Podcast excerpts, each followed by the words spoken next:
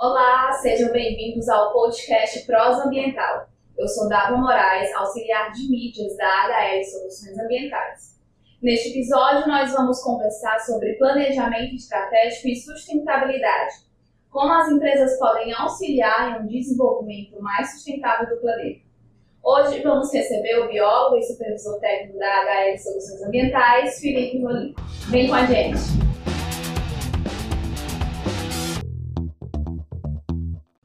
No episódio de hoje, nós vamos conversar com o Felipe Polim sobre planejamento estratégico e sustentabilidade, como as empresas podem auxiliar um desenvolvimento mais sustentável do planeta.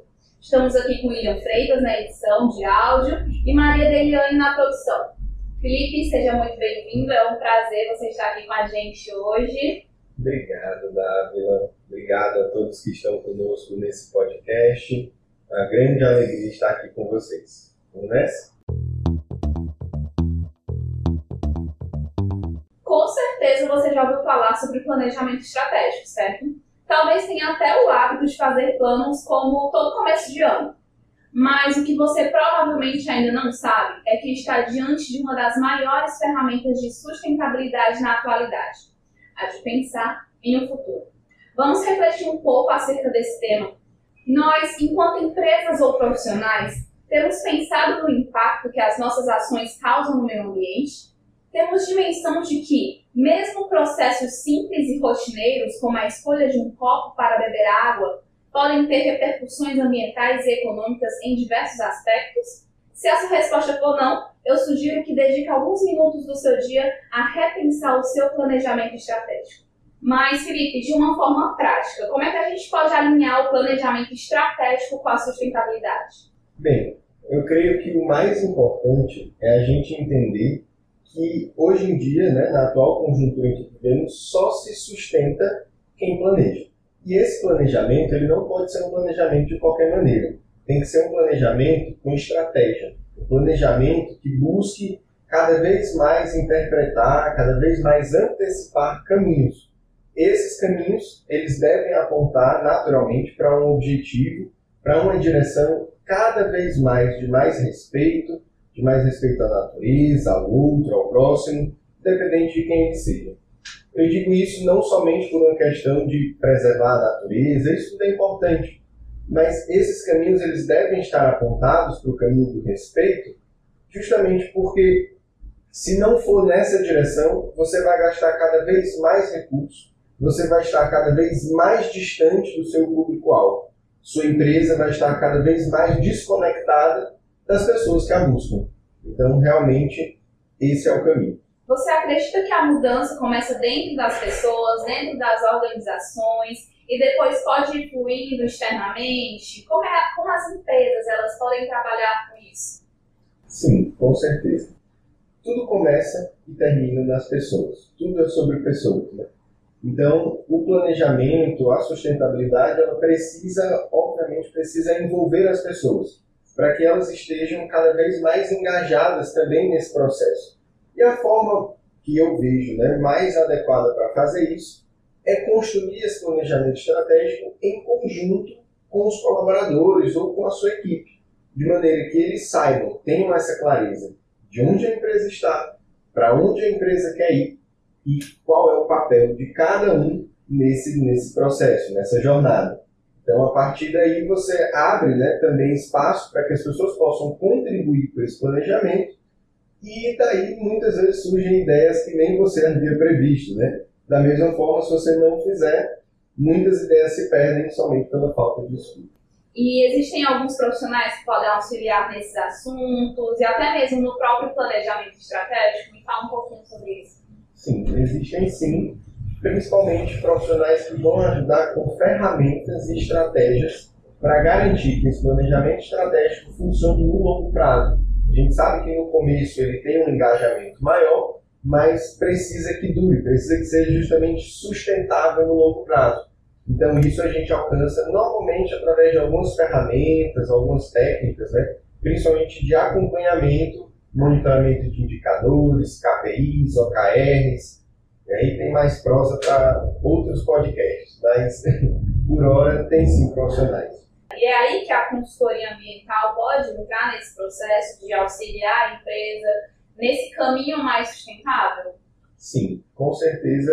Algumas empresas elas nem têm noção, nem têm consciência de que não estão aproveitando recursos que elas já dispõem.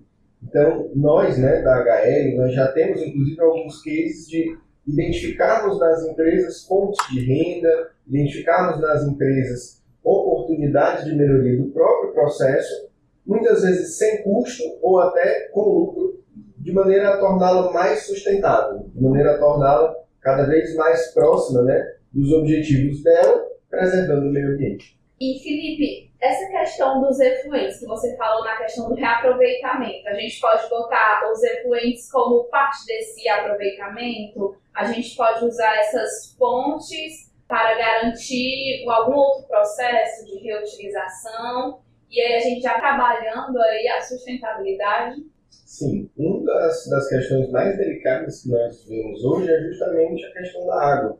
Né? Vivemos num estado que boa parte dele sofre com a seca. Né? Na capital, graças a Deus, a gente tem alguns mecanismos que permitem que a gente tenha água, mas mesmo assim vem a nossa responsabilidade socioambiental. E hoje praticamente toda empresa trabalha climatizada. Né? E pouquíssimas empresas fazem reuso da água do ar-condicionado ou fazem reuso da água da chuva né, no período chuvoso, que através de algumas ferramentas, alguns ajustes na própria estrutura, né, você consegue fazer o aproveitamento da água da chuva para regar as plantas ou para limpeza de áreas comuns. Você consegue fazer o aproveitamento da água do ar-condicionado também para utilizar em algum processo da indústria, da empresa, ou até mesmo na limpeza de áreas comuns, que já vai evitar o consumo de água potável, né? já vai economizar na conta de luz, na conta de água e também no meio ambiente. Já vai estar aproveitando aí de alguma forma, né? E eu escutei aqui você falando sobre realidade socioambiental as questões socioambientais. Eu acho que é uma pauta que está vindo muito firme, muito forte atualmente. É, é uma pauta que eu também tenho trabalhado muito, essa questão socioambiental das empresas e como elas também têm que se ver trabalhando em ações, em ações em prol do meio ambiente, em prol das comunidades sociais também, né? A gente tem que ter uma empresa mais ativa, uma empresa mais presente, uma empresa que não vise somente o lucro, mas mas também olhe para essa realidade socioambiental que a gente está vivendo hoje. Né? É muito importante que a gente tenha esse olhar mais atento, a gente tenha um olhar mais delicado em relação a essas questões que são fundamentais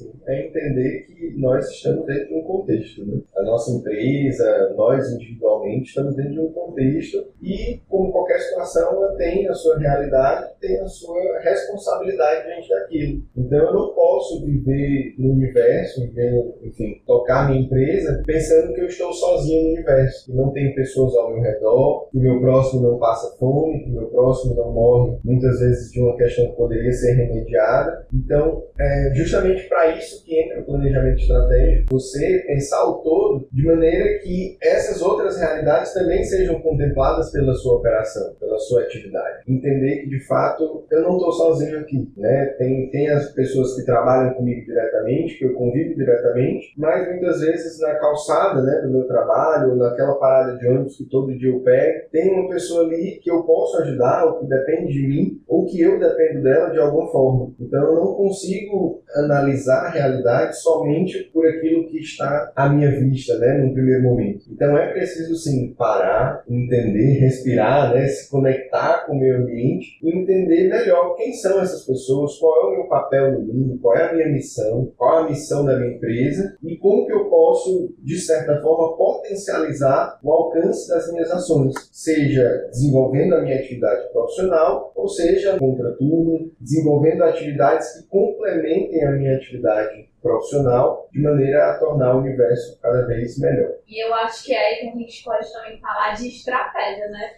Justamente Total. isso.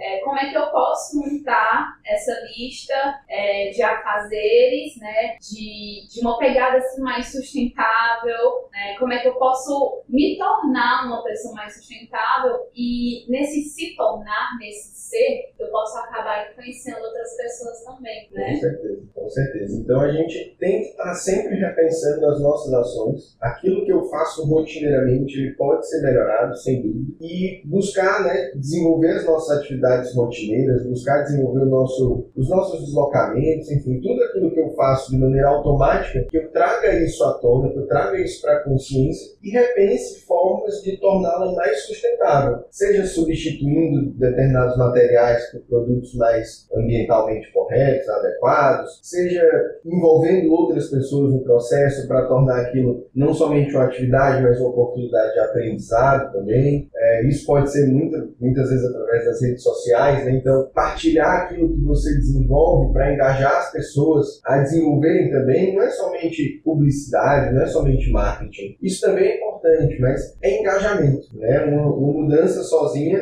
ela tem um alcance limitado. Então, quando você envolve mais gente, mais pessoas nesse processo, você consegue potencializar a sua transformação. E para está chegando agora, nós conversamos com Felipe Rolim sobre metas, métricas e como elas podem auxiliar em uma vida mais sustentável dentro e fora das empresas. E Felipe, você falou em acompanhamento de planejamento, certo? Como é que a gente pode fazer esse acompanhamento? O primeiro passo durante o planejamento é definir as metas. Essas metas elas não podem ser definidas de qualquer maneira, porque senão elas perdem efeito, elas perdem a efetividade delas. Então essas metas elas devem ser, primeiro passo, elas devem ser alguma coisa que você consiga mensurar, quantificar. Essas metas elas devem ser alcançáveis, então essas metas elas devem também trazer aquele gostinho de desafio, mas não adianta ser uma meta muito impossível, muito inalcançável, porque senão você vai perdendo a energia. Ah, não vou conseguir alcançá-la, né? Então, você tendo uma meta que seja metrificável, uma meta que seja alcançável, que você consiga acompanhar essa evolução pelo menos trimestralmente. Então, você vai atualizando essas metas conforme o decorrer. Se você viu que ao longo do trimestre você não evoluiu em nada naquela meta, você divide aquela meta em metas menores, né, em metinhas menores, que sejam mais alcançáveis. Se você caminhou bem com ela, você já vai evoluindo aquela meta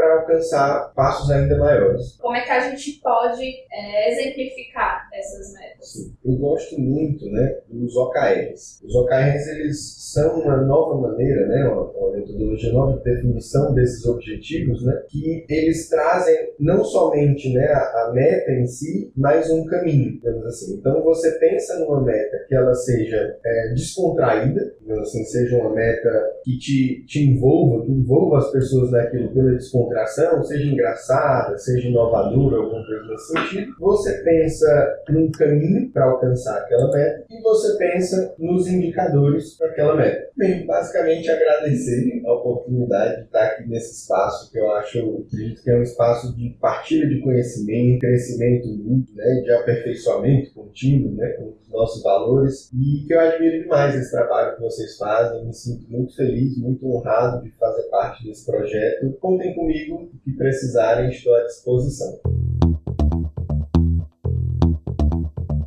Chegou ao fim mais um Prosa Ambiental. Obrigado, Felipe. Obrigado a todos que acompanharam até aqui. Terminamos por aqui mais um podcast Prosa Ambiental. O podcast teve roteiro escrito por Dava Moraes, produção e edição de William Freitas e colaboração de Maria Deilane. Nos siga no Spotify para ouvir essas e outras prosas ambientais. Esperamos você no próximo. Tchau, tchau!